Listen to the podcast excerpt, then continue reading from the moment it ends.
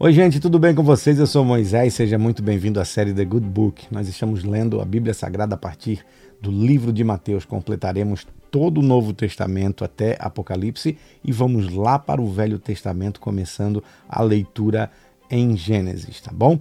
Lembrando que estamos fazendo a leitura utilizando a Bíblia de Estudo John Wesley da Sociedade Bíblica Brasileira. Você que não é inscrito, eu quero pedir para você inscreva-se, deixe o seu like, comente, compartilhe todo o conteúdo que nós temos gerado aqui para você, tá bom? Que Deus te abençoe. Não esqueça que nós estamos também nas plataformas de áudio Apple Podcast e também no Spotify. Na leitura do capítulo anterior, o capítulo número 11 de Mateus, nós lemos Jesus prega nas cidades, os mensageiros de João Batista, ai das cidades impenitentes, Jesus o Salvador dos humildes e venham a mim. O capítulo de número 12 se inicia com o título Jesus é o Senhor do sábado. Porque aquele tempo, num sábado, Jesus passou pelas searas, estando os seus discípulos com fome, começaram a colher espigas e a comer.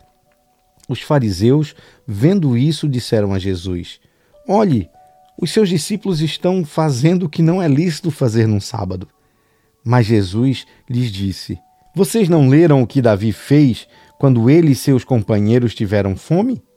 Como entrou na casa de Deus e comeram os pães da proposição, os quais não era lícito comer nem a ele nem aos que estavam com ele, mas exclusivamente aos sacerdotes? Ou vocês não leram na lei que aos sábados os sacerdotes no templo profanam o sábado e ficam sem culpa? Pois eu lhes digo que aqui está quem é maior do que o templo. Mas se vocês soubessem o que significa quero misericórdia e não sacrifício, não teriam condenado inocentes, porque o Filho do Homem é o Senhor do sábado. Versículo número 9: O homem da mão ressequida. Tendo Jesus saído dali, entrou na sinagoga deles. Achava-se ali um homem que tinha uma mão, uma das mãos ressequida. Então, a fim de acusar perguntaram a Jesus: É lícito curar no sábado? Ao que lhes respondeu: Quem de vocês será o homem que, tendo uma ovelha e num sábado está a cair numa cova, não fará todo o esforço para tirá-la dali? Ora, quanto mais vale um homem do que uma ovelha, logo é lícito nos sábados fazer o bem. Então Jesus disse ao homem: Estenda sua mão. O homem estendeu a mão e ela foi restaurada e ficou sã como a outra. Mas os fariseus, saindo dali, conspiravam contra ele, procurando ver como o matariam. Versículo 15: O servo escolhido de Deus. Mas Jesus, sabendo disto, afastou-se dali.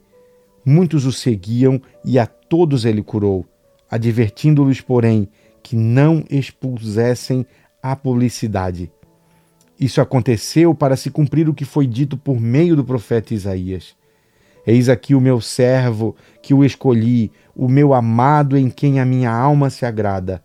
Farei repousar sobre ele o meu espírito, e ele anunciará juízo aos gentios. Não entrará em discussões, nem gritará, nem fará ouvir nas praças a sua voz. Não esmagará a cana quebrada, nem apagará o pavio que fumega, até que faça vencedor o juízo. E no seu nome os gentios colocarão a sua esperança. Versículo 22 do capítulo 12 de Mateus: Jesus e Beuzebu. Então trouxeram a Jesus um endemoniado cego e mudo. Jesus o curou e o homem passou a falar e a ver, e toda a multidão se admirava e dizia: não seria este, por acaso, o filho de Davi? Mas os fariseus, ouvindo isto, diziam: Este não expulsa demônios senão pelo nome de Beuzebu, o maioral dos demônios. Mas Jesus, sabendo o que eles pensavam, disse-lhes: Todo reino dividido contra si mesmo ficará deserto, e toda cidade ou casa dividida contra si mesmo não subsistirá. Se Satanás expulsa Satanás, está dividido contra si mesmo. Como então o seu reino subsistirá? E se eu expulso os demônios por Beuzebu, por quem os filhos de vocês os expulsam? por isso eles mesmos serão os juízes de vocês. Se, porém, eu expulso os demônios pelo Espírito de Deus, certamente é chegado o reino de Deus sobre vocês. Ou como pode alguém entrar na casa do valente e roubar-lhe os bens sem primeiro amarrá-lo? E só então saqueará a casa dele. Quem não é por mim, é contra mim, e quem comigo não ajunta, espalha. Por isso, digo a vocês que todo pecado e blasfêmia serão perdoados aos homens, mas a blasfêmia contra o Espírito Santo não será perdoada. Se alguém disser alguma palavra contra o Filho do Homem, isso será perdoado. Mas se alguém falar contra o Espírito Santo, isso não lhe será perdoado, nem neste mundo, nem no porvir. Versículo 33: As árvores e os seus frutos tornem a árvore boa e o seu fruto será bom. Ou tornem a árvore má e o seu fruto será mau, porque pelo fruto se conhece a árvore.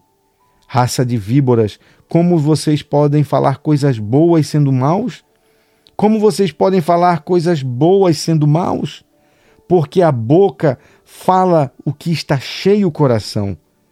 A pessoa boa tira do tesouro bom coisas boas mas a pessoa má do mau tesouro tira coisas más.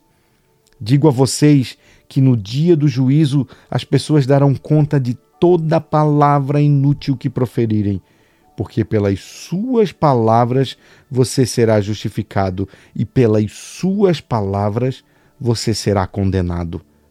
Versículo 38, o sinal de Jonas.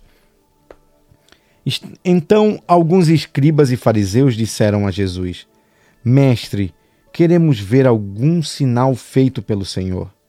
Mas ele respondeu: Uma geração perversa, adúltera, pede um sinal, mas nenhum sinal lhe será dado senão o do profeta Jonas. Porque assim como Jonas esteve três dias e três noites no ventre do grande peixe, assim o filho do homem estará três dias e três noites no coração da terra. Ninivitas se levantarão no juízo com esta geração e a condenarão, porque se arrependeram com a pregação de Jonas. E aqui está quem é maior do que Jonas. A rainha do sul se levantará no juízo com esta geração e a condenará, porque veio dos confins da terra para ouvir a sabedoria de Salomão.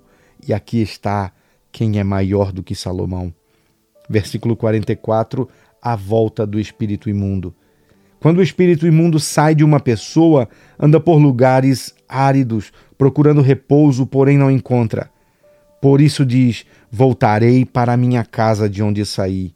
E voltando, ele a encontra vazia, varrida e arrumada. Então vai e leva consigo outros sete espíritos piores do que ele. E entrando, habitam ali e o último estado daquela pessoa se torna pior do que o primeiro. Assim também acontecerá a esta geração perversa. Versículo 46: A mãe e os irmãos de Jesus. Enquanto Jesus ainda falava ao povo, eis que a mãe e os irmãos dele estavam do lado de fora procurando falar com ele. E alguém lhe disse: A sua mãe e os seus irmãos estão lá fora e querem falar com o Senhor. Porém, Jesus respondeu aos que trouxe o aviso: Quem é a minha mãe e quem são os meus irmãos? E estendendo a mão para os discípulos, disse: Eis minha mãe e meus irmãos. Portanto, aquele que fizer a vontade de meu Pai Celeste, esse é meu irmão, minha irmã e minha mãe.